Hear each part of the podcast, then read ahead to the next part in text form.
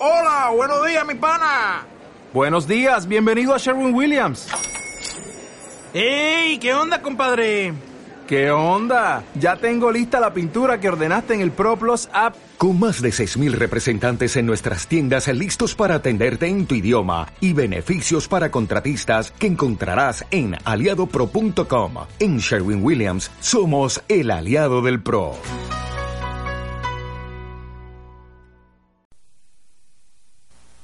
Muy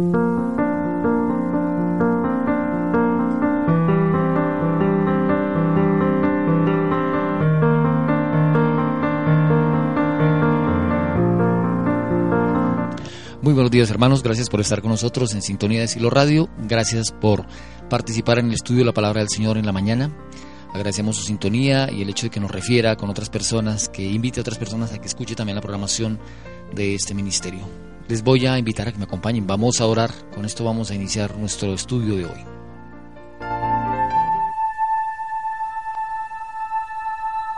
Bendito Padre que estás en los cielos, alabamos y glorificamos tu nombre. Señor Jehová, Padre de Abraham, de Isaac, de Israel.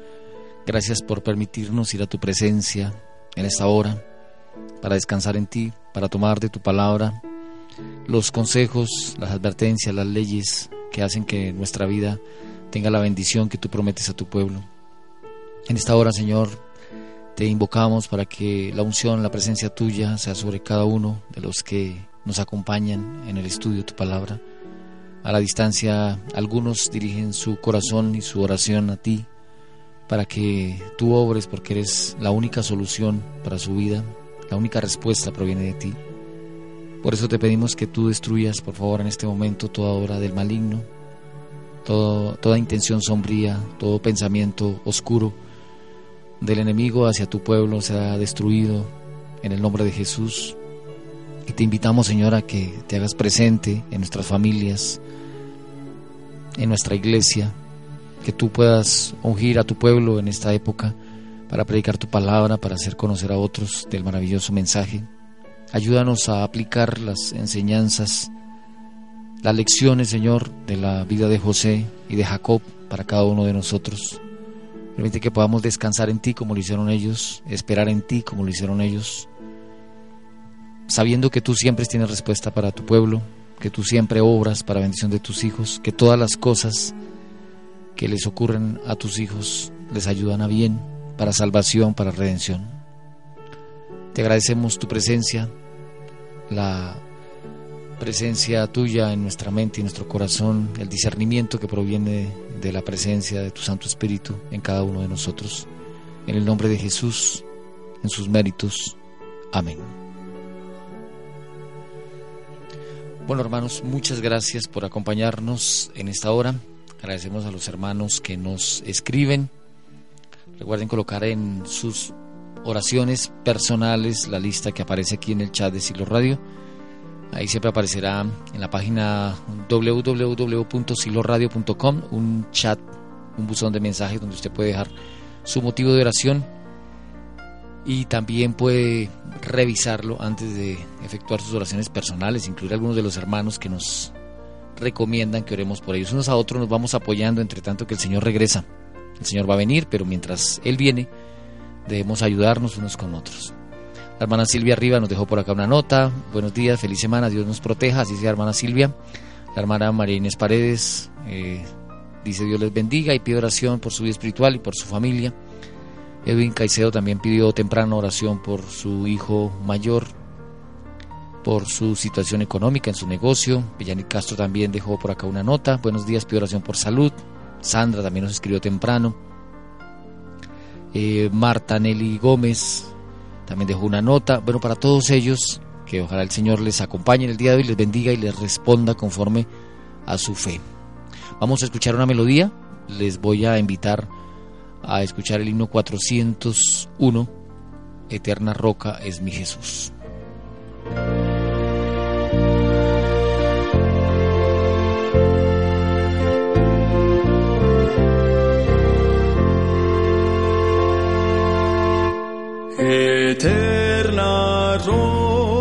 es mi Jesús, refugio en la tempestad,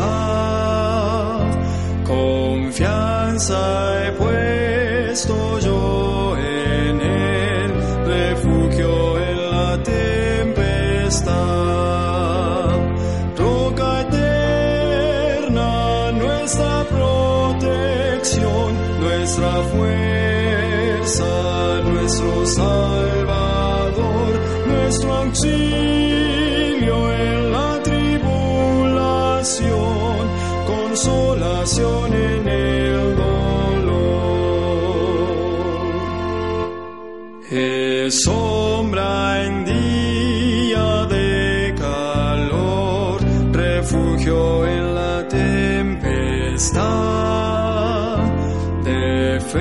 Eterna es mi Señor, refugio en la tempestad.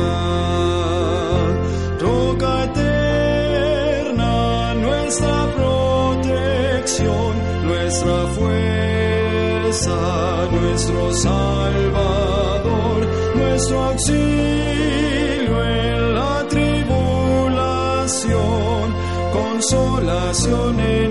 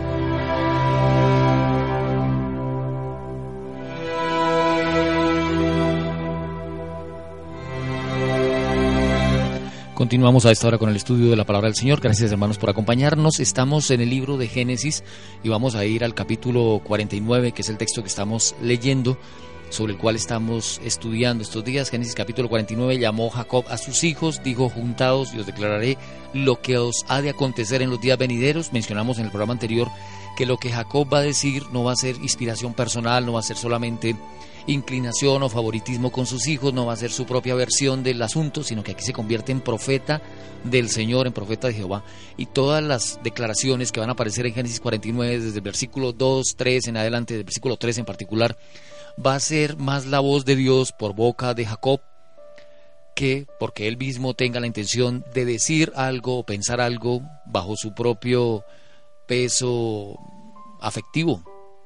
Bueno, de lo que leímos en el programa anterior y lo que estudiamos en el programa anterior, avanzamos mencionando que al lado de sus hijos, junto a los hijos, mencionó uno tras otro los nombres, describió el carácter de cada uno, predijo brevemente la historia futura de las tribus. Por ejemplo, él dice allí, Rubén, tú eres mi primogénito, mi fortaleza y el principio de mi vigor, principal en dignidad, principal en poder. Así describe eh, Jacob lo que, la que debió haber sido la posición de Rubén como hijo primogénito, pero el grave pecado que cometió en Edar le había hecho indigno de la bendición de la primogenitura. Usted se acuerda que Rubén eh, se acostó con Bila, siendo Bila la eh, sierva de Raquel, siendo prácticamente la, la mujer de Jacob también. Entonces este, este pecado que cometió, como nos dice la página 239, Patriarcas y Profetas, en Edar, le hizo indigno de la bendición de la primogenitura y Jacob continúa corriente como las aguas, no seas el principal. El sacerdocio fue otorgado a Leví. Mire usted, a propósito de cosas, yo les había mencionado que la primogenitura tenía prácticamente tres aplicaciones. La primogenitura, por un lado, tenía eh, la promesa, el reino, la promesa mesiánica, la doble porción de la herencia. Mire usted que el sacerdocio que le correspondiera a Rubén por ser el primogénito, porque el primogénito tenía derecho al sacerdocio, tenía derecho al reino y la promesa mesiánica, tenía derecho a la doble porción de la herencia que le correspondía, todo eso lo perdió Rubén por haber cometido ese pecado contra su padre. Entonces el sacerdocio le va a ser entregado a Leví, el reino y la promesa mesiánica le va a ser entregado a Judá, y la doble porción de la herencia le va a ser entregada a José. Tenga usted entonces en cuenta que lo que le correspondía a Rubén lo perdió por haber pecado contra su padre. El sacerdocio, le vuelvo a repetir, fue entregado a Leví, el reino y la promesa, y Leví tampoco lo merecía, ya estudiamos en el programa anterior que Leví tuvo su problema bastante complicado con Dios, Dios no lo vio de la mejor manera, sin embargo Leví se repone. Leví es el símbolo de aquellos que caen y caen feo y caen de manera oscura y entran en lo más denso de su desobediencia, pero luego se levantan. Entonces Leví va a ser así, el sacerdocio le va a ser entregado a Leví, o sea, algo que le correspondía a Rubén le tocó a Leví. El reino y la promesa mesiánica, el hecho de que va a venir el redentor del mundo, le va a corresponder a Judá. Y la doble porción, le acabé de mencionar, que le tocaba de herencia a Rubén por ser el primogénito, se lo dan a José. Nunca ascendió la tribu de Rubén a una posición eminente en Israel, no fue tan numerosa como la de Judá, la de José o la de Dan, y se encontró entre las eh, primeras que fueron llevadas en cautiverio. Simeón y Leví seguían en edad a Rubén, ambos se habían unido en su crueldad contra los siquemitas, lo mencionamos en el programa anterior. Ellos habían sido los más culpables de la venta de José. ¿Se acuerda que es que Simeón ese era el mayor complique ahí? Y Simeón y Leví se juntan, se juntan en maldad y el, el, Señor da una declaración por medio de Jacob, dice, yo los apartaré en Jacob y los esparciré en Israel. Eso está escrito en el capítulo 49 de Génesis, versículo 6, 7. El 7 dice, maldito su furor que fue fiero, y eso está refiriendo a la maldad que hicieron ellos cuando mataron a todos esos hombres en Siquem por causa de la disculpa de que habían deshonrado a su hermana Dina y que como deshonraron a su hermana entonces fueron, hicieron circuncidar a todos los de Siquén y cuando estaban en su peor día vinieron y los asesinaron a todos y e, entonces el Señor dice, por causa de eso yo los apartaré en Jacob y los esparciré en Israel, maldito su furor que fue fiero y su ira que fue dura, yo los apartaré eh, y los esparciré en Israel. Pero resulta que más adelante, dijimos en el programa anterior, Leví va a reponerse. Cuando se hizo el censo de Israel poco antes de su entrada a Canaán, la tribu de Simeón resultó la más pequeña. Moisés en su última bendición no aludió a Simeón. Al establecerse en Canaán, esa tribu recibió solo una pequeña porción de la parte de Judá y las familias que después se hicieron poderosas formaron distintas colonias, se establecieron fuera de las fronteras de la Tierra Santa y como les mencioné, Leví tampoco recibió herencia, excepto 48 ciudades diseminadas que van a aparecer allí en diferentes eh, partes de la tierra. En el caso de esta tribu, sin embargo, su fidelidad a Jehová, cuando las otras tribus apostataron, lo mencionamos, ¿se acuerda? Cuando vinieron con el con el, la intención de hacer el, el becerro de oro y lo adoraron y desobedecieron cuando Moisés descendió del monte, entonces Leví se repone. Los descendientes de Leví se reponen y se ponen de parte de Jehová. Y cuando todos apostataron, eh, ella, que había sido esa tribu que había merecido ser apartada del pueblo de Israel, entonces se repone y ahora es escogida por el Señor para el servicio sagrado del santuario. De esa manera la maldición se troca en bendición. Ya les mencioné que entonces Leví va a ser símbolo de aquel que habiéndolo perdido todo y habiéndose metido en lo más oscuro de la vida, sin embargo de un momento a otro viene, se consagra al Señor, se repone, busca al Señor con todo el corazón y Dios le exalta y le pone en el primer lugar. Eh, los últimos serán primeros y los primeros serán postreros, dice el Señor. A veces aquí humanamente nosotros podemos juzgar y podemos eh, determinar y podemos evaluar y decimos este hermano es más consagrado a Dios, este otro es menos, este es más valioso, este es menos valioso, pero resulta que cuando una persona se pone en las manos del Señor, se cumplen las palabras de Pablo cuando dice que lo vil del mundo, lo miserable del mundo, lo más despreciable del mundo lo ha escogido Dios para ponerlo en el primer lugar. Cuando una persona se pone en las manos de Dios, eh, así no haya tenido el talento suficiente, así no haya tenido la educación formal que se necesitaba, así no haya contado con todos los beneficios temporales que el mundo ofrece, Dios transforma a veces su ignorancia, eh, su poca mm, habilidad en las manos de él en una vasija útil y preciosa. Usted se dará cuenta de hombres como Pedro, Pedro, un pescador, un pescador tosco, ordinario, los, los hijos del trueno, Santiago, Juan, convertidos todos ellos en preciosas piedras para el Señor. Lo menciono porque cuando dice que los discípulos se dirigían al, a los sacerdotes, a los principales, a los que eran intelectuales de la época, al Sanedrín, por ejemplo, que era bastante instruido. Eh, todos los personajes que formaban parte del Sanedrín judío eran eminentemente intelectuales. Eh, hoy día, por ejemplo, inclusive todavía hoy, eh, escucho a veces en una emisora que consultan de vez en cuando a un rabino y los rabinos aquí en Colombia, por lo menos en algunas situaciones de, de estrato alto, pues se consideran como personas muy sabias, como personas muy instruidas, y eso era más o menos lo que pasaba en la época del Sanedrín judío, por la época de los apóstoles, y dice que cuando los apóstoles iban y se encontraban con el Sanedrín, ellos, los del Sanedrín mismo, reconocían que habían estado con Jesús, porque su forma de hablar no era tosca y que a pesar de que ellos no habían pasado por las escuelas oficiales de la época, sin embargo manifestaban un conocimiento intelectual, un conocimiento importantísimo de las escrituras, de la profecía, cuando Pedro, los apóstoles hablaban, ya los de Sanedrín les tenían cierto respeto, eh, porque sabían que habían estado con él con el Señor. Entonces dése cuenta que esto es símbolo, todo lo que le va a pasar a Leví es símbolo de lo que ocurre cuando uno se ha ganado la maldición, pero por sus propias acciones, pero luego recapacita, luego viene ante el Señor, luego se humilla, luego se postra, luego se pone en las manos de Él y la palabra de Dios le hace poderoso y se convierte entonces eh, Leví de ser un hombre al que el Señor ya le había dicho, porque ya el Señor había decretado contra él, ya había dicho, yo los apartaré, yo le apartaré de Jacob, lo esparciré en Israel y ahora se convierte en, en la tribu que va a encargarse de todo el servicio del santuario, los levitas. Una, una bendición de las mejores. Imagínense, le tocó una parte de la primogenitura que le tocaba realmente a Rubén. Em, su fidelidad a Jehová, dice la página 240, Patriarcas y Profetas, su fidelidad a Jehová cuando las otras tribus apostataron, mereció que fuera apartada para el servicio sagrado del santuario y de esa manera la maldición se trocó en bendición. Dios es experto en hacer que la maldición se convierta en bendición, en trocar las cosas absurdas, eh, oscuras, en las cuales uno mismo se metió, decisiones quizás torpes que ha tomado en la vida, que le han destruido los sueños, que le han destruido los proyectos, que lo han llevado a lo peor. Y lo digo porque de pronto en este momento alguien me escucha así. Eh, alguna persona que tomó decisiones terribles en la vida, decisiones tontas, como dice el mismo David, dice, por favor Señor, perdona los pecados de mi juventud, porque uno en la juventud va y toma decisiones ridículas y absurdas que le van a afectar toda la vida.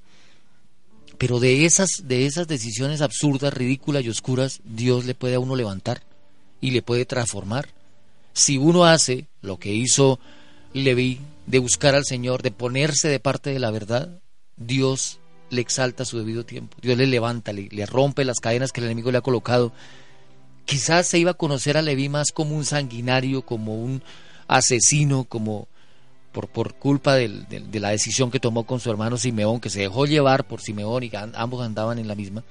Simeón va, va, a permanecer, como les dije, en la oscuridad, en el, en el anonimato por, su decisión sanguinaria. Eh, pero Leví no, Leví no se conforma y el cristiano debe entender que no se debe conformar. Es decir, si el diablo lo puso en la peor condición, diciéndole que usted tiene que llevar encima las consecuencias de una decisión equivocada, de un pecado que cometió, que pudo haber sido terrible, y dice, por esa causa usted tiene que estar de aquí para adelante toda la vida en esa condición. No, porque el Señor es experto en remediar a aquellos que han descendido y se han convertido en cautivos de Satanás. Leví se pudo haber convertido en algún momento en siervo del diablo cuando fue y asesinó a todas esas personas. Pero ahora ya no va a seguir siendo siervo del diablo. Ahora fue libre y ahora se convierte en un siervo, pero del Señor. Y toda la tribu de Leví va a ser colocada en ese eh, trabajo tan noble que es el de llevar todos los elementos del santuario, de estar atentos a servirle al Señor todo el tiempo. No, no van a tener una porción terrenal. El mismo Señor dice, ustedes no van a recibir heredad porque la, porción de ustedes va a ser Jehová. Pero eso, eso los llena de dignidad y se sienten felices de estar en ese cometido, en ese trabajo tan hermoso. Bueno, luego el versículo 8, Génesis 49, 8 dice, Judá te alabarán tus hermanos, tu mano en la cerviz de tus enemigos, los hijos de tu padre se inclinarán a ti, cachorro de león Judá. Una cosa, hermanos, versículo 8, Judá te alabarán tus hermanos. Esta, esta bendición también era para Rubén. No les digo yo que los primeros serán postreros y los postreros serán primeros. Que el asunto, a, a pesar de que Rubén por naturaleza había sido el mayor, el hijo de Lea, él debería haber llevado la primogenitura, pero esa falta y, esa, y ese, ese punto en el que cayó y tampoco se intentó reponer, porque dése cuenta usted que, por ejemplo, le estoy mencionando que Levi cayó, pero sus descendientes se repusieron. Que usted tiene la posibilidad de que una maldición que venga sobre sus, sus, sus antepasados le toque a usted, usted también se puede poner de parte del Señor y acabar con esa maldición que viene de manera generacional. Eh, y, lo estoy, le estoy haciendo ese énfasis que lo hablamos en un programa anterior, porque algunos disculpan su mediocridad, disculpan su pecado, disculpan su, su genio terrible, disculpan sus prácticas porque dicen que sus antepasados eran así y por esa causa ustedes también son así. Y resulta que delante del Señor una persona puede romper completamente una heredad eh, maligna que traiga encima de enfermedad o de pecados o de tendencias. Y ese va a ser el caso. Rubén cayó y se quedó caído porque él no, quiso levantarse. Eh, pero por el otro lado, le estaba mencionando Leví, cayó, se equivocó, pero se repone y busca al Señor. Ahora él, eh, la, la, bendición que le correspondía a Rubén también le toca en esta repartición de bendiciones a Judá. Ya miramos lo que pasó con, con Rubén, ya miramos lo que pasó con Simeón, lo que pasó con Leví. Ahora el Señor se detiene en Judá. Judá, te alabarán tus hermanos tu mano en la servir de tus enemigos, te alabarán tus hermanos. La otra parte, la primogenitura, la primogenitura que tenía que ver con la bendición de ser el antecesor del Redentor del mundo, ahora le toca a Judá. El servicio, el sacerdocio le tocó a Leví. Eh, esto, este era el paquete de bendiciones que le correspondían a Rubén, que él no, no, tomó. Lo mismo que pasó ya en, en escenas anteriores, cuando Esaú renunció a su primogenitura y le quedó a Jacob por un plato de lentejas. Rubén también pierde toda su bendición por cosas parecidas como un plato de lentejas, por darle rienda suelta a sus pasiones y no querer reponerse tampoco de ellas. Bueno, pero el versículo 8 dice, Judá te alabarán tus hermanos, tu mano en la servicio de tus enemigos. Ahí viene la bendición para Judá. Los hijos de tu padre se inclinarán a ti, Cachorro de león Judá, de la presa subiste, hijo mío, se encorvó, se echó como león, así como león viejo, ¿quién lo despertará? No será quitado, y ahí viene la, una bendición importantísima, no será quitado el cetro de Judá, ni el legislador de entre sus pies, hasta que venga Silo, y a él se congregarán los pueblos. Algunos hermanos han dicho, hermanos, ¿y ustedes por qué tienen esa emisora que se llama Silo y esa iglesia que se llama Silo? Pues fíjese que el nombre proviene aquí de Génesis 49.10. Silo, y en un momento daremos un poquito más de ampliación al nombre, Silo hace alusión al Redentor del mundo, a Cristo. Acuérdese que estamos hablando de la bendición que le toca a Judá. Judá va a tener una bendición inmensa y la bendición inmensa es que el redentor del mundo, el cumplimiento de la promesa que estaba en Génesis capítulo 3 en el versículo 15 donde dice que el Señor colocaría sus pies sobre la cabeza de la serpiente y le aplastaría, se va a cumplir en los descendientes de Judá. Judá, te alabarán tus hermanos, tu mano en la servicio de tus enemigos, los hijos de tu padre se inclinarán a ti, menciona el texto. Bueno, con este, con este punto eh, menciona por acá el comentario bíblico, el cuarto hijo de Jacob había de recibir una rica e incomparable bendición, bendición que le confirió supremacía y poder, aunque no está dicho así expresamente por Jacob, Judá recibió el derecho del primogénito al liderazgo perdido por Rubén debido a su inestabilidad emotiva y por Simeón y Leví a causa de su crueldad. Lo que le correspondía, volvemos a decirlo, a Rubén, ahora le toca a Judá va a recibir la rica e incomparable bendición que le va a conferir supremacía y poder. Te alabarán tus hermanos, dice el texto. De acuerdo con el pasaje de Génesis 29:35, el nombre Judá significa el alabado. Y mediante un juego de palabras tan grato al corazón oriental, Jacob le aseguró a Judá la alabanza de sus hermanos. Mire que si usted revisa la Biblia, Judá había mostrado un carácter noble, aún en la hora oscura, cuando los hermanos de José tramaban matarlo, usted recuerda esa escena, Judá propuso la solución que salvó la vida de José. De José. Mire usted el capítulo 37 de Génesis, capítulo 37, versículo 26, recordemos un poco lo que pasó. Génesis capítulo 37, versículo 26 y 27, dice lo siguiente.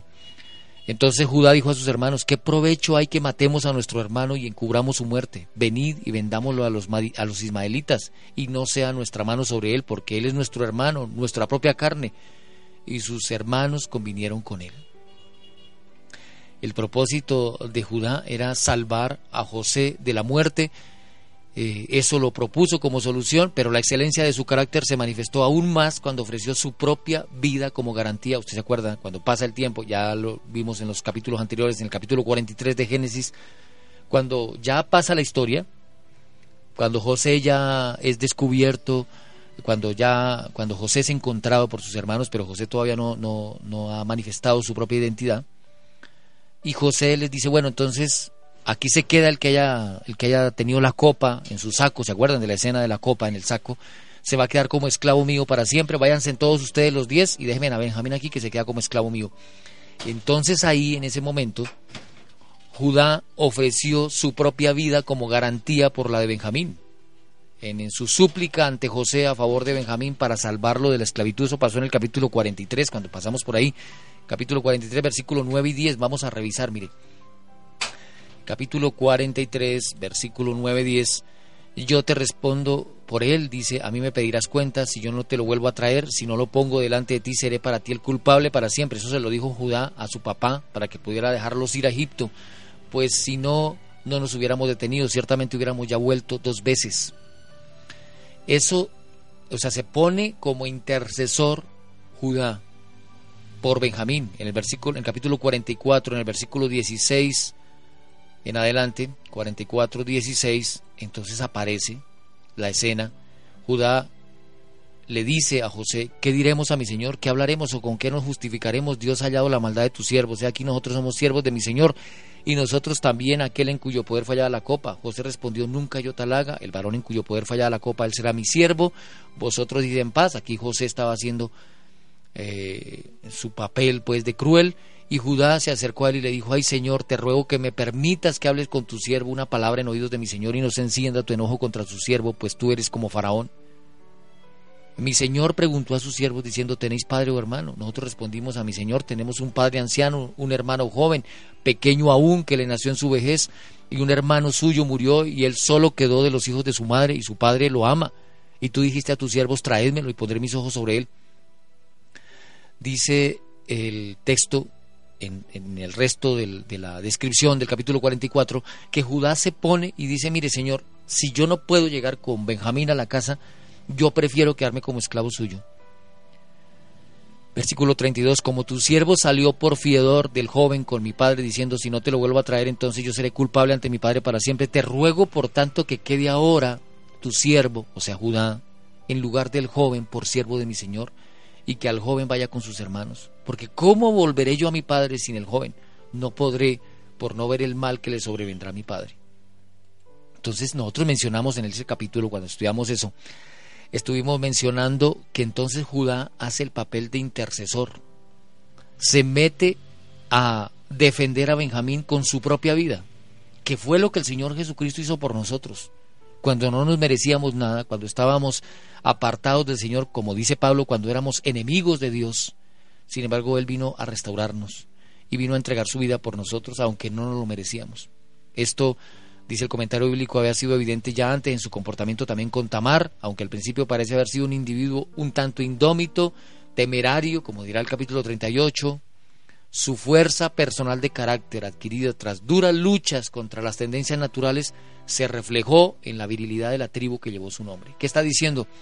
Que Judá, con todo y errores, con todo y equivocaciones, se repuso y aprendió a llevar una dura lucha contra sus tendencias naturales. Y yo creo que en este momento muchos de nosotros tenemos que identificarnos con Judá.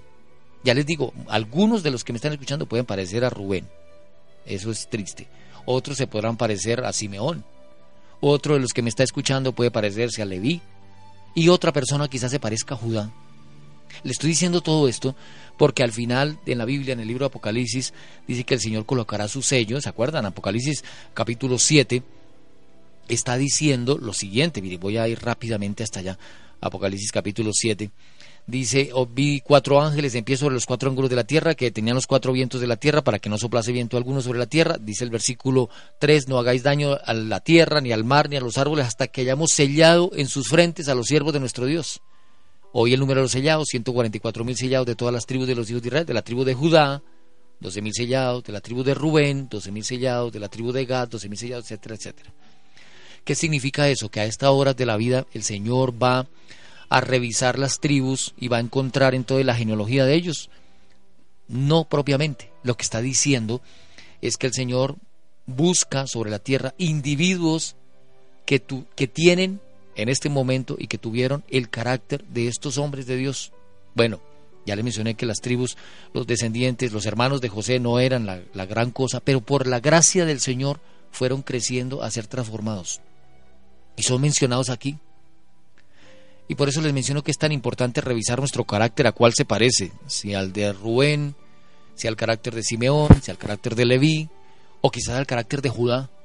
Y les acabo de decir que el carácter de Judá, que como sostiene el comentario bíblico, era un poco indómito, complicado, su fuerza personal de carácter fue adquirida tras luchas duras contra las tendencias naturales. Eso dice el comentario bíblico. Es decir, hay personas que pueden reconocer en este momento que su tendencia natural es hacia el mal, que tiene complicaciones, que el carácter suyo no es lo mejor, que tenemos un legado difícil, pero sin embargo van a adquirir fuerza personal de carácter tras duras luchas contra esas tendencias naturales. Eh, lo que en algún momento Pablo dice que es someternos a la voluntad de Dios, que es colocarnos y doblegar esa naturaleza que nos pretende manejar. Y eso se va a reflejar en la virilidad de la tribu que va a llevar su nombre, en la tribu de Judá. O sea, hombres valientes. Por algo reiteradamente se dice que la mayor lucha que nosotros sostenemos es contra nosotros mismos, contra nuestras tendencias, contra nuestro carácter. Muchos ni siquiera estamos eh, satisfechos, yo creo que hay muchos de los que escuchan en este momento que les pasa lo mismo, con su propio carácter. Uno dice, pero yo por qué tengo que ser así, debería ser de otra manera. Pues ahí es donde usted debe alargar su mano, como lo va a hacer Judá, para que su carácter sea santificado en el Señor. Porque por nosotros mismos tendremos que reconocer que no podemos, que nos quedó grande nuestra propia naturaleza, pero que en el Señor sí podemos ser fuertes. El mismo Pablo dice, por tanto, cuando soy débil, entonces soy más fuerte. Por tanto, me, gloriaré en mis debilidades, para que sea el nombre del Señor el que sea exaltado. Entonces no puede uno decir simplemente, es que mi, mi naturaleza es esa. Alguien dice, es que yo soy así, nadie me puede cambiar. Inclusive habían canciones que se exponían ante los jóvenes diciendo que nadie, nadie debe cambiarlo. Y salían canciones de esas en la mente de la gente y la gente cree que eso que dicen las canciones mundanas pues es cierto y que nadie lo puede uno cambiar. Sí, hay uno que sí lo puede cambiar el Señor puede entrar en la vida y puede transformar el corazón y las intenciones, como va a pasar con Judá, y de ser un hombre indómito, como le mencioné, en ese comportamiento que tenía a veces un poco libertino. ¿Usted se acuerda cuando estuvo con Tamar, por ejemplo, en el capítulo 38? Eso de que va y simplemente se encontró con una ramera, con una prostituta, y de una vez se le ocurrió ir a acostarse con ella, pues eso no, no entra en, la, en, la, en, la, en el comportamiento de un verdadero hijo de Dios, pero a pesar de sus tendencias complicadas, fue colocándose en las manos de Dios hasta que se va transformando y, se, va a ganarse semejante bendición. Eh, dice, aquí voy a regresar al capítulo 49 del libro de Génesis, le está diciendo el Señor a Judá, te alabarán tus hermanos, tu mano en la servir de tus enemigos, los hijos de tu padre se inclinarán a ti. Cachorro de león Judá, de la presa subiste, hijo mío, se encorvó, se echó como león, así como león viejo. ¿Quién lo despertará? Habiendo profetizado que Judá pondría a sus enemigos en fuga y los sometería, Jacob aseguró una vez más que los hermanos de Judá también le rendirían homenaje. Es digno notar que no solo los hijos de su madre habrían de proceder así, es decir, las tribus descendientes de Lea, sino también los hijos de tu padre, o sea, las tribus de Israel. Y eso se realizó cuando David fue coronado como rey sobre todo Israel, nos dice el comentario bíblico, haciendo alusión al segundo libro de Samuel, capítulo 5, versículo 1 y 2. Y menciona esa palabra cachorro de león. Mediante una osada figura de lenguaje, Judá es comparado con un cachorro de león que crece hasta la plenitud de la ferocidad y de la fuerza de un viejo león. Ahora usted se acuerda de un versículo que aparece por acá en la Biblia, Apocalipsis capítulo 5, versículo 5, vamos a ver qué dice. Apocalipsis 5, 5. Y uno de los ancianos me dijo, no llores. He aquí que el león de la tribu de Judá, la raíz de David ha vencido para abrir el libro y desatar sus siete sellos. ¿Se acuerdan de esa escena? Apocalipsis capítulo 5. Hay un ángel fuerte que pregona gran voz, ¿quién es digno de abrir el libro y desatar sus sellos? Y ninguno, ni en el cielo, ni en la tierra, ni debajo de la tierra, podía abrir el libro, ni aún mirarlo. Y lloraba yo mucho porque no se había hallado a ninguno digno de abrir el libro, ni de leerlo, ni de mirarlo. ¿Sabe qué tenía el libro? El libro tenía el destino de los seres humanos. Ese libro dice que estaba en la mano derecha del que estaba sentado en el trono, dice el versículo 1 de Apocalipsis 5, con un libro que estaba escrito por dentro y por fuera, sellado con siete sellos. Ahí estaba el destino de todos nosotros. Y si ese libro no es abierto, nosotros no teníamos acceso a ningún privilegio de salvación, para nada. Y dice que ninguno podía abrir el libro, ni en el cielo, ni en la tierra, ni debajo de la tierra podía abrir el libro ni siquiera mirarlo, dice el versículo 3. Y Juan, el profeta, en la visión, lloraba mucho porque no se había hallado a ninguno digno de abrir el libro, ni de leerlo, ni de mirarlo. Y uno de los ancianos, vuelvo y leo el versículo 5, me dijo, no llores. He aquí que el león de la tribu de Judá, la raíz de David, ha vencido para abrir el libro y desatar sus siete sellos. Entonces va a salir un león. Y usted dice en el versículo 6, estemos preparados para que salga el león, pero dice el versículo 6, y miré y vi que en medio del trono y de los cuatro seres vivientes y en medio de los ancianos estaba un, en pie un cordero como inmolado. O sea que el león es un cordero como inmolado, que tenía siete cuernos y siete ojos, los cuales son los siete espíritus de Dios enviados por toda la tierra. Y vino el cordero como inmolado. A ver hermano, ¿quién es el cordero como inmolado? ¿Quién fue el Cordero sacrificado por nosotros? ¿Quién cumple la palabra de Isaías 53? Que Él fue molido por nuestros pecados. Solamente Cristo.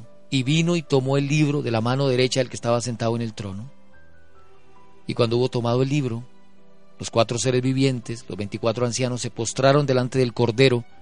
Todos tenían arpas, copas de oro llenas de incienso, que son las oraciones de los santos y cantaban un cántico diciendo, digno eres de tomar el libro, de abrir sus sellos, porque tú fuiste inmolado y con tu sangre nos has redimido para Dios, de todo linaje, lengua, pueblo y nación. ¿Quién hizo eso? El león de la tribu de Judá. El león de la tribu de Judá, que como le menciono, es un cordero como inmolado. Capítulo 5, versículo 5 de Apocalipsis estábamos leyendo. Pero tomando esa imagen profética en nuestra mente en esta hora, regresemos a Génesis. Génesis 49. Está diciendo el Señor, Judá te alabarán tus hermanos, tu mano en la serviz de tus enemigos, los hijos de tu padre se inclinarán a ti. ¿Cómo se van a inclinar todos ellos? ¿Cómo va a ser el poderoso? Pues porque Judá va a ser el antecesor del Mesías. Cachorro de león Judá, de la presa subiste, hijo mío, se encorvó, se echó como león, así como león viejo, ¿quién lo despertará? Eh, ahora una cosa importante, uno, dijera, ¿de dónde salió Judá? Cuando usted va y revisa las genealogías, se encuentra con las tribus, ¿se acuerdan? Las tribus de Israel, y en las tribus de Israel, pues usted encuentra que Judá, Rubén, Simeón, Leví y Judá eran hijos de Lea, de la que no quiso Jacob. Eh, los hijos de Raquel va a ser solamente José y Benjamín.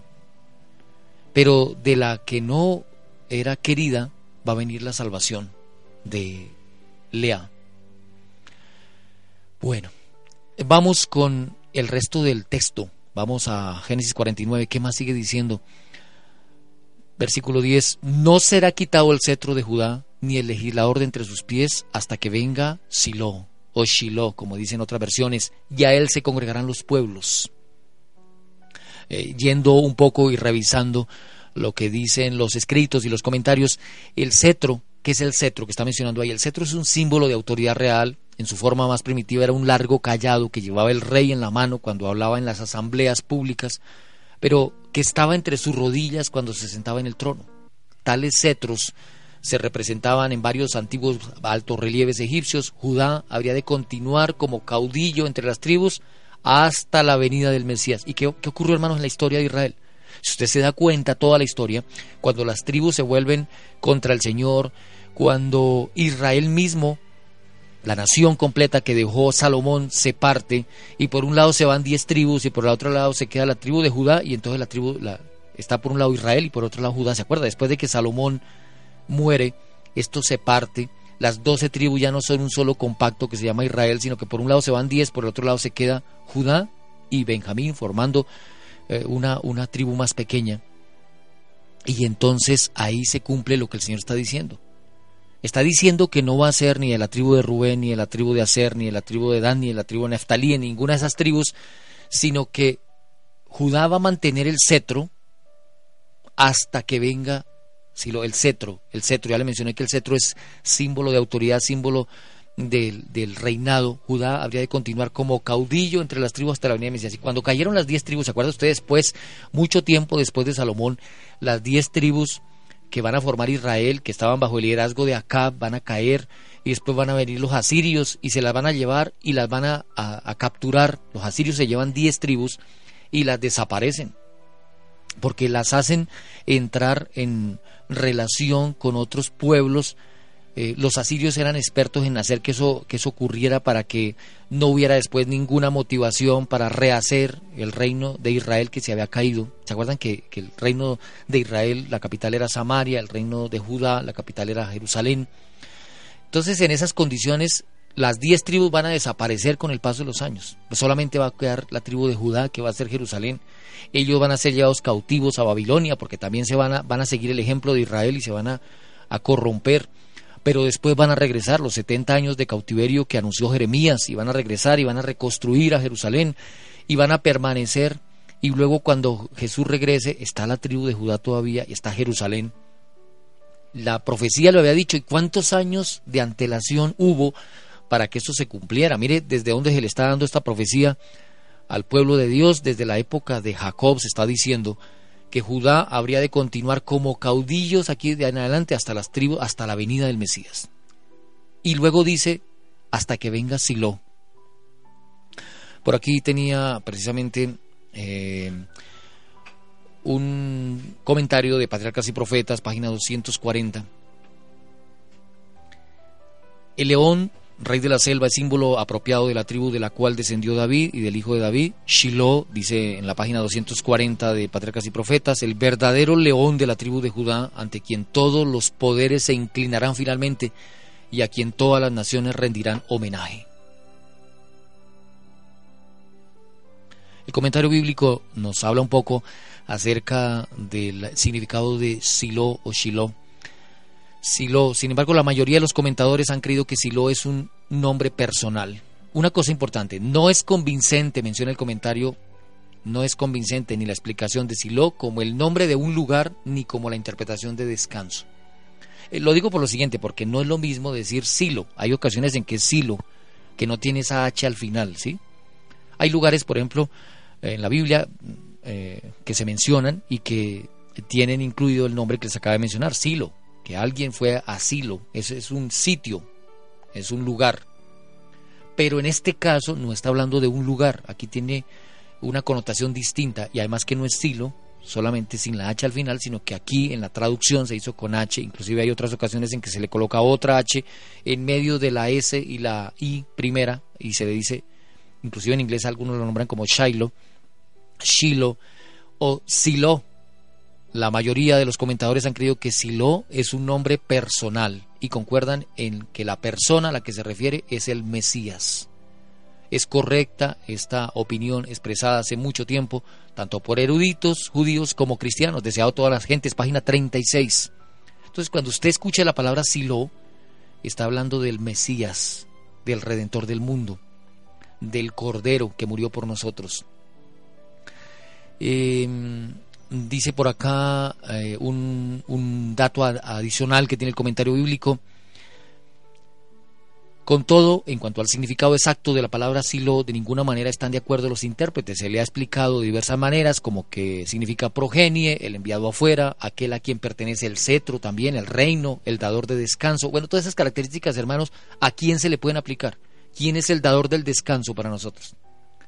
¿Quién es, ¿A quién es al que pertenece el cetro, que es la otra interpretación? Eh, progenie, simiente, pues a Cristo. Y es respaldado por los comentadores que cualquiera de las otras, dice el comentario bíblico, y tiene el apoyo del Espíritu Profecía, de deseado toda la gente, es página 36. Dice que Silo es el deseado de toda la gente. Por lo tanto, Silo es el Mesías, quien en la profecía de Jacob había de tomar las prerrogativas reales de Judá como jefe de Israel y ante el cual se van a congregar todas las naciones. Entonces, eh, si alguien quería saber el significado de Silo, alguien dice, bueno, ¿qué significa Silo Radio? Pues estamos hablando de un ministerio que ha tomado un nombre eh, que exalta el nombre del Señor. El, principal objetivo aquí es exaltar el nombre del Señor. Eh, Génesis 49.10 lo dice así. ¿Hasta cuándo iba a tener el poderío la tribu de Judá? No será quitado el cetro de Judá ni el legislador de entre sus pies hasta que venga Silo, y a él se congregarán los pueblos. Mm. Luego dice el versículo 11, mire usted lo que dice el versículo 11.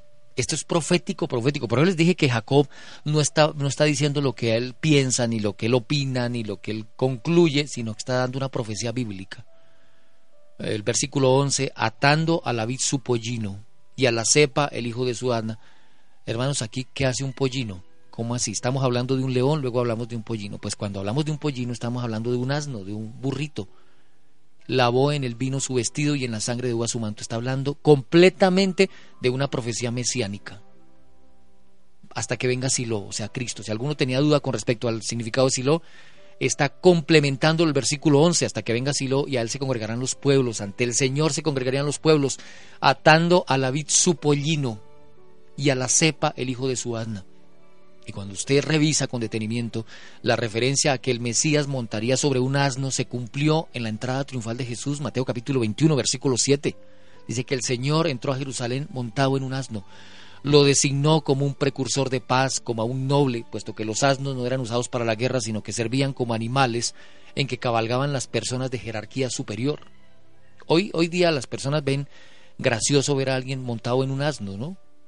Pero esto dice que era una costumbre judía, eh, los eh, asnos no eran usados para la guerra, sino que servían como animales en los que cabalgaban las personas de jerarquía superior. Y así lo sostiene, por ejemplo, jueces 1.14, eh, jueces capítulo 10, versículo 4, jueces 12, 14. La vid de Judá sería tan fuerte como para que asnos fueran atados a ella, y tan fructífera como para que su jugo pudiera usarse para lavar los vestidos. El vino y la leche de Judá proporcionarían tanta alegría y tanto vigor como para impartir un brillo refulgente a los ojos y una encantadora blancura en los dientes, nos dice el comentario bíblico. Por supuesto, este es un cuadro de la prosperidad de Judá en alto lenguaje figurado. Entonces, dése cuenta usted todo lo que el Señor nos dice por medio de estas palabras que puso en la boca de Jacob, atando a la su pollino Génesis 49, 11. A la cepa el vino de su asna, lavó en el vino su vestido y en la sangre de uva su manto. Sus ojos rojos del vino, sus dientes blancos de la leche. Hasta ahí llega la profecía que tenía que ver con el Mesías, con el Señor Jesucristo. Entonces, dése cuenta la bendición tan inmensa que obtiene Judá. Judá obtuvo una bendición enorme, ser el antecesor del Mesías, ser considerado como un eh, hombre que iba a mantener la nación bajo su liderazgo hasta el día en que apareciera el Señor y tomara él el verdadero liderazgo. Para la mayoría de los hijos, Jacob predijo un futuro próspero. Finalmente llegó al nombre de José. El corazón del padre se desborda, pues, al invocar una cantidad de bendiciones, hermanos, sobre, sobre él, que va a ser el nazareo de sus hermanos. Voy a tener que ir hasta el final, porque ahí en adelante después va a hablar de Zabulón, Mire usted, Zabulón en puertos de mar habitará, será para puerto de nave, su límite hasta Sidón. Y sacar, el versículo 14, asno fuerte que se recuesta entre los apriscos, que vio el descanso era bueno y que la tierra era deleitosa y bajo su hombre para llevar y sirvió en tributo. Versículo 16, Génesis 49, 16, Dan juzgará a su pueblo, como una de las tribus de Israel será Dan serpiente junto al camino, víbora junto a la senda que muerde los talones del caballo y que hace caer hacia atrás el jinete. Esta palabra del versículo 17 va a ser eh, pues bastante particular porque va a hablar de un pueblo que va a representar a los perdidos. Dan no va a aparecer en las tribus que aparecen en Apocalipsis. ¿Se acuerda que les dije que Aquí en, en, Génesis 49 están las tribus de Israel, pero que luego van a aparecer también en Ezequiel, dije, les dije la otra mañana, y que también va a aparecer en Apocalipsis. En Apocalipsis capítulo 7, donde están todas las tribus de Israel sobre los que va a ser colocado el sello, no aparece Dan. Y Dan va a ser símbolo de los perdidos, tristemente de los perdidos. Mediante un juego con su nombre, el primogénito de Vila, la sierva de Raquel, es descrito como quien habría de ocupar un lugar notable y realizaría importantes deberes en el futuro. Esto se cumplió parcialmente en la, en la parte final del periodo de los jueces como Sansón de la tribu de Dan. Sansón era de la tribu de Dan, juzgó a Israel por 20 años. Pero dice luego que es como una serpiente junto al camino. Esa declaración describe el carácter de la tribu.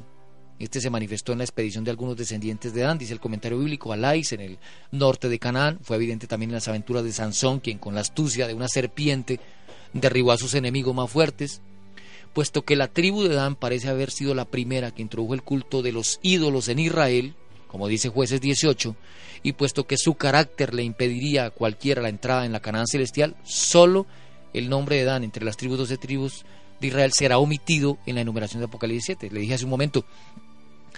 Entonces, dése cuenta, Dan va a ser el símbolo del que introduce en el pueblo de Dios el culto a los ídolos, el que va a llevar a la idolatría al pueblo de Dios.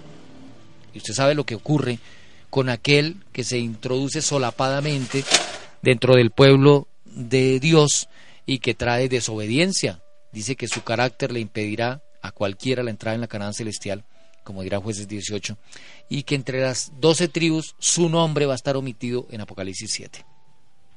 Todo eso aparece allí como presagio de lo que ocurriría con Dan. Antes de esto habíamos visto pues vimos a, Judá, vimos a Zabulón, porque esa, esa sería eh, en el versículo 13, en la lista de los hijos que aparecen aquí, el territorio asignado a la tribu de Zabulón en, a Zabulón en tiempos de Josué puede ser señalado por las fronteras, ciudades, pero usted se acuerda que precisamente la Biblia dice que en la tierra de Zabulón y de Neftalí aparecería Jesús predicando en ese tiempo ni, la, ni llegaba al Mediterráneo ni tocaba directamente a Sidón, estaba entre el mar de Galilea y el Mediterráneo, cerca de ambos, pero separado del primero por Neftalí, dice el comentario bíblico, y del segundo por hacer. Con todo esa, esta profecía puede haberse cumplido algún tiempo después. Eh, eh, la tierra de Zabulón va a tener bendición con la presencia de Jesús. Luego, en la lista de los descendientes, aparece Isaacar. Dice que Isaacar es comparado con un asno huesudo, de complexión robusta eh, esto se cumple al asignársele la Baja Galilea, que incluye la atrayente y fructífera meseta de Jezreel, aunque la tribu una vez adquirió renombre por su heroica bravura junto con Zabulón durante el tiempo de los jueces, jueces 5.14, generalmente estuvo contenta con su suerte, con despreocupación por lo que le sucediera a la nación, y este símbolo de los cristianos o de los supuestos cristianos que tienen la despreocupación, que no se que no se inmutan por nada y que van rumbo a la destrucción y ni siquiera se dan cuenta ni hacen nada por salirse de allí. Estoy diciendo, estoy diciendo que todos los caracteres de los hijos de Israel van a cumplirse en los distintos caracteres que tienen las personas que forman el pueblo de Dios, que aparecerán después allá en Apocalipsis capítulo 7, ¿no? Rara vez se la encuentra yendo con valor al frente, luchando por sus libertades o por sus derechos amenazados, estos son unos conformistas, hermanos. Y va a ser símbolo del cristiano conformista. Quizás sea esta la razón por la cual se menciona Isaacar al último entre los hijos de Lea, aunque no fue el último de los hijos de Lea, pero era tan despreocupado que nunca se le encuentra, como le mencioné hace un momento, yendo al frente, a la lucha, ah, luchando o peleando por su libertad o por sus derechos amenazados. A él no les importa mucho. Dan, ya les mencioné, que va a ser el hijo que aparece en el versículo 16 y 17, va a representar al hijo de la perdición, a los que fueron parte del pueblo de Dios, pero que son desechados. Luego aparecerá Gat, mm, aunque la historia conocida de las doce tribus, eso aparecerá en el versículo 19, el valor fue prometido por su padre. Los de esa tribu que fueron a David son descritos como leones y su rapidez es comparada con la de las gacelas, comparaciones que prueban que era una tribu valiente. Entonces, ¿se acuerda lo que dice la Biblia? Que los valientes heredarán el reino de los cielos. Gad va a ser un valiente. Ojalá que usted sea también un valiente. El versículo 21 habla de Neftalí, el significado y la alusión son oscuros, poco se sabe de la historia de la tribu de Neftalí, junto con Zabulón en tiempo de Barak, obtuvo una victoria sobre el, el rey cananeo Javín. Usted se acuerda de la época de la profetisa Débora, en el capítulo 4 y 5 de jueces. Eh, eh, Neftalí pronunciará dichos hermosos. Esa debe ser una alusión al don de la elocuencia, del canto manifestado en esa tribu del norte. O sea, le estoy diciendo que no todos los hijos de Dios son iguales, que todos los hijos de Dios son diferentes y que algunos, viendo sus defectos, buscaron la ayuda del Señor, otros se conformaron, otros, como en el caso de Neftalí, van a tener el don de la elocuencia y del canto. Y dice el comentario bíblico que esta alusión al don de la elocuencia del canto manifestado en esa tribu del norte, aunque no han quedado registros históricos de tal actividad de la tribu Neftalí, pues va a ser mencionada aquí en la profecía de Jacob como que pronunciaría dichos hermosos. Y luego, después de toda esta alusión a los distintos eh, caracteres y genios pues de los hijos de Jacob, va a aparecer José. Al paso que las bendiciones de Jacob acerca de los cuatro hijos de las concubinas fueron específicamente breves y sus profecías en parte tan oscuras como la historia que van a tener pues después, se nota una gran diferencia en la bendición sobre el primogénito hijo de su amada Raquel. Ahora el corazón del patriarca va a rebosar de amor agradecido con esas palabras, con esas figuras expresivas, va a implorar bendiciones ilimitadas para José. Ahí va a aparecer. Ramo, ramo fructífero José, dice el comentario. Vamos a ir al libro de Génesis en el capítulo 49. Y aquí nos dice, bueno, de, otra manera, Génesis 49, 22, en Patriarcas y Profetas, página 240, 240 dice, ramo fructífero José, aquí en la, en la Biblia, mm, Reina Valera dice, Génesis 49, 22, rama fructífera es José, rama fructífera junto a una fuente, cuyos vástagos se extienden sobre el muro, le causaron amargura, le aseatearon y le aborrecieron los arqueros, mas su arco se mantuvo poderoso y los brazos de sus manos se fortalecieron por las manos del fuerte de Jacob. ¿Qué está diciendo ahí? José va a ser símbolo de aquellos que reciben mal, que los demás, como dice ahí, los arqueros le asaetean, le aborrecen, pero sin embargo su arco se mantiene poderoso. Es decir, es símbolo de aquellos hermanos, no sé si alguno me escucha y tiene de repente en su vida esa experiencia, de que aunque los demás le han deseado el mal, aunque los demás han querido el mal para usted, sin embargo su arco se mantiene poderoso, su relación con el Señor se mantiene viva, y los brazos de sus manos se fortalecieron por las manos del fuerte de Jacob, por el nombre del pastor, la roca de Israel, dice Génesis 49, 24. Se mantuvo firme, ¿por qué? ¿Por qué José se pudo mantener firme? Dice el versículo 25, Génesis 49, 25, por el Dios de tu Padre, el cual te ayudará, por el Dios omnipotente, el cual te bendecirá, con bendiciones de los cielos de arriba, con bendiciones del abismo que está abajo, con bendiciones de los pechos y del vientre. Las bendiciones de tu Padre fueron mayores que las bendiciones de mis primogenitores. Hasta el término de los collados externos serán sobre la cabeza de José y sobre la frente del que fue apartado de entre sus hermanos. Dice el versículo 26, eh, hasta el término de los collados eternos serán sobre la cabeza de José y sobre la frente del que fue apartado entre sus hermanos. Mire, eh, mire hermano lo que hemos mencionado hasta acá. Diferentes temperamentos, diferentes maneras de ver la vida.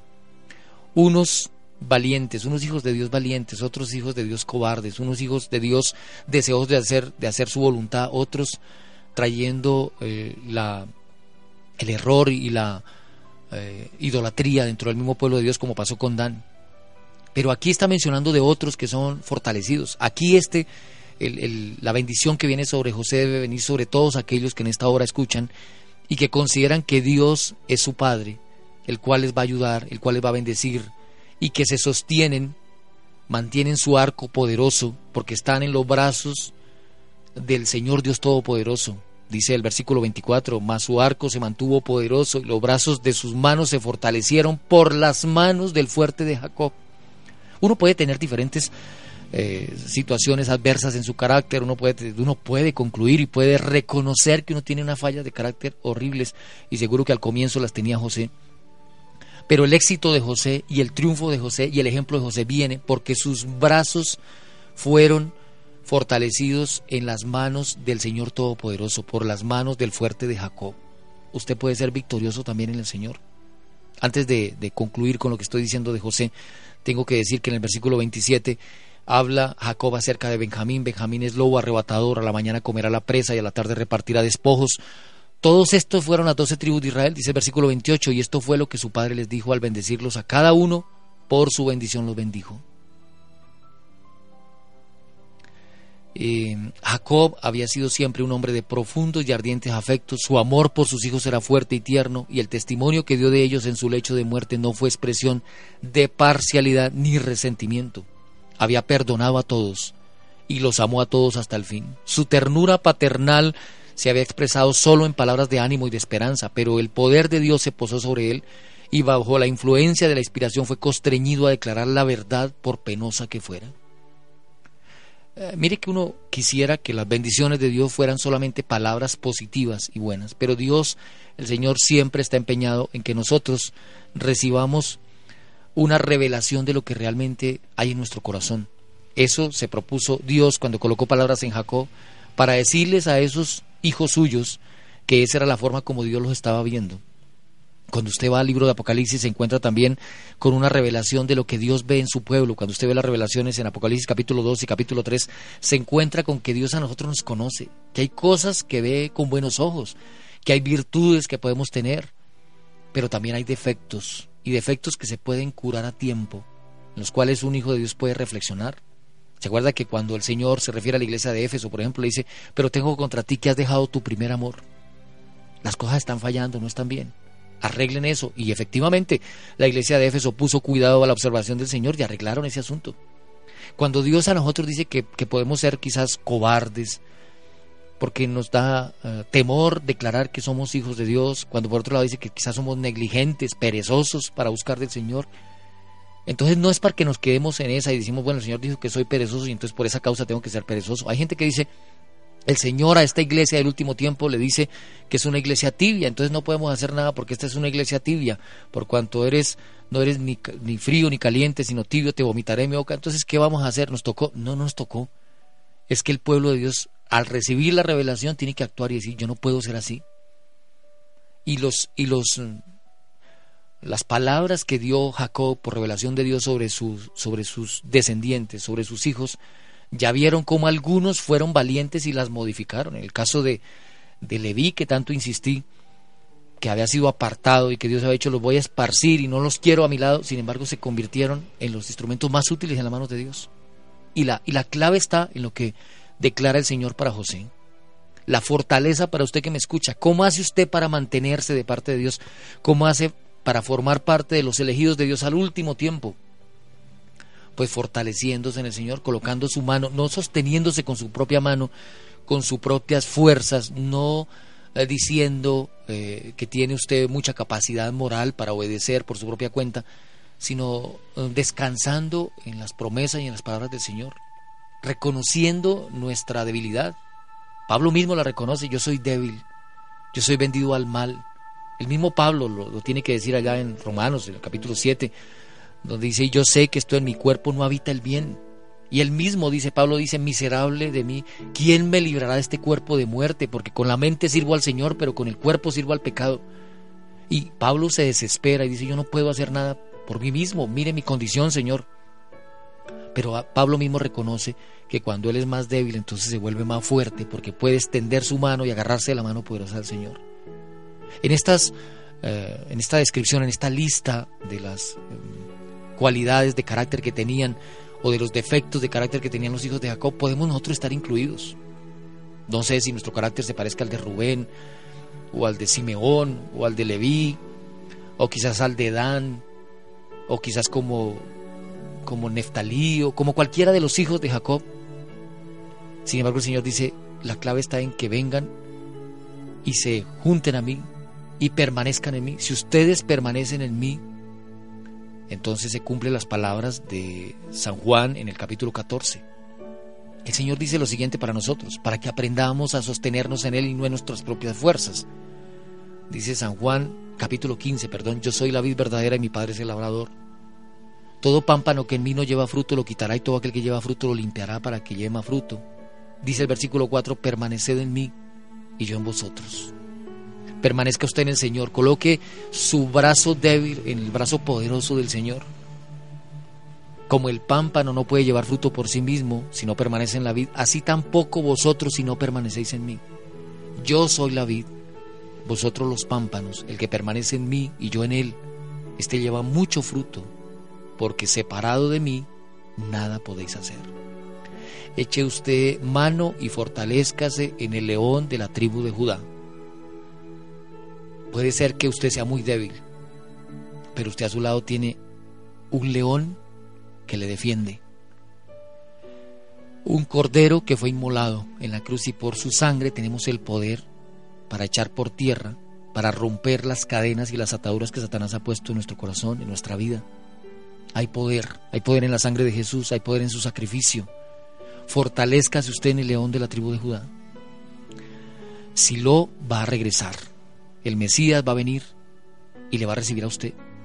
Y así como Jacob va a descender a la tumba, pero va a tener una promesa enorme y grande, porque el Señor va a decirle a Jacob, cuando, cuando viene el Señor Jesucristo y predica, dice, un día estará a la mesa y se sentará Abraham, Isaac y Jacob.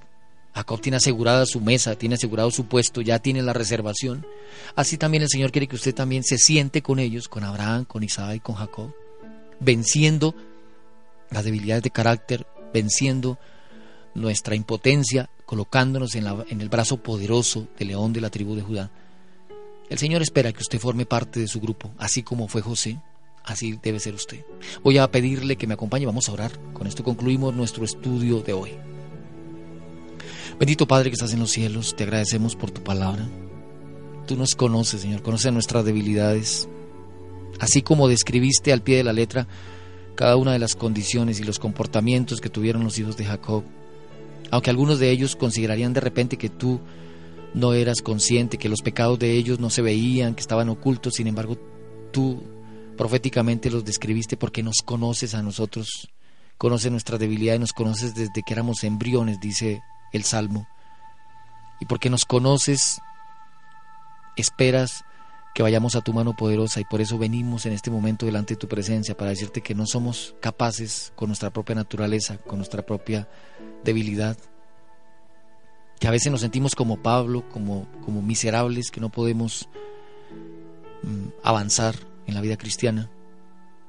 Pero gracias al Señor que ha dado su sangre en la cruz del Calvario para libertarnos, para romper las cadenas, para romper las ataduras. Por favor, obra en este momento, Señor, sobre cada persona que te está buscando con el corazón. Si alguna persona se siente como alguno de los hijos de Jacob, pero viene a tu presencia con un corazón arrepentido y contrito y humillado, por favor, obra en su vida. Fortalécele, por favor. Rompe las cadenas que el enemigo ha colocado, las ataduras, y haznos libres en ti, Señor.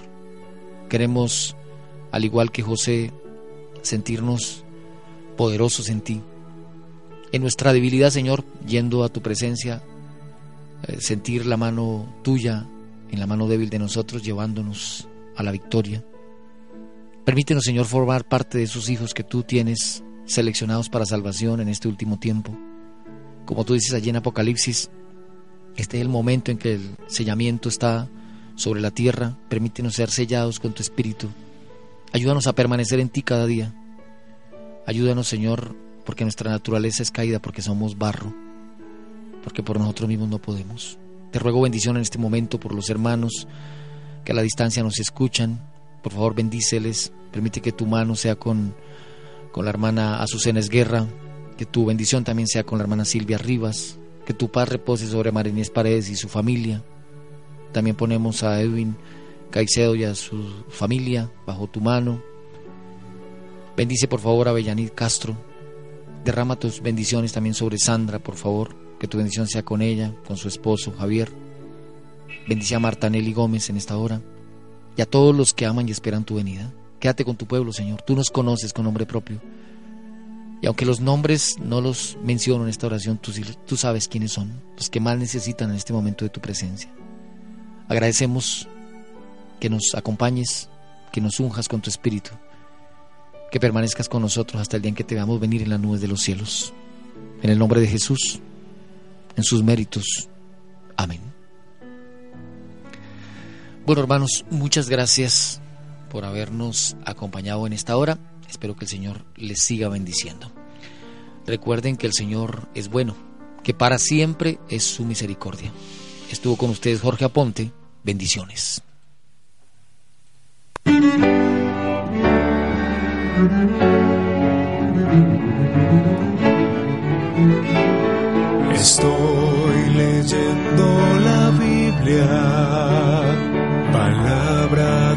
Para mí, que trae a mi alma descanso y llena de paz mi vivir. Estoy leyendo la Biblia, antorcha de luz y verdad, lumbrera que guía mis pasos, que vida eterna me da. En medio de la oscuridad y de aflicción me encontraba alejado de Dios y su amor, muriendo en mi dolor. Agua viva esparció sobre mí, cual semilla de vida sembró. Su palabra él envió, me libró de la ruina y me sanó. Estoy leyendo la Biblia, palabra de Dios para mí, que trae a mi alma descanso y llena de paz mi vivir. Estoy leyendo la Biblia, antorcha de luz y verdad, lumbrera que guía mis pasos, que vida eterna me da. Siendo renacidos no de simiente corruptible. Por la palabra de Dios que vive para siempre, tomando la espada de fe, conquistador fuerte y fiel, la corona de vida tus ojos está, alcánzala. Estoy leyendo la Biblia, palabra de Dios para mí, que trae a mi alma descanso y llena de paz mi vivir. Estoy leyendo la Biblia, antorcha de luz y verdad, lumbrera que guía mis pasos, que vida eterna me da. Estoy leyendo la Biblia.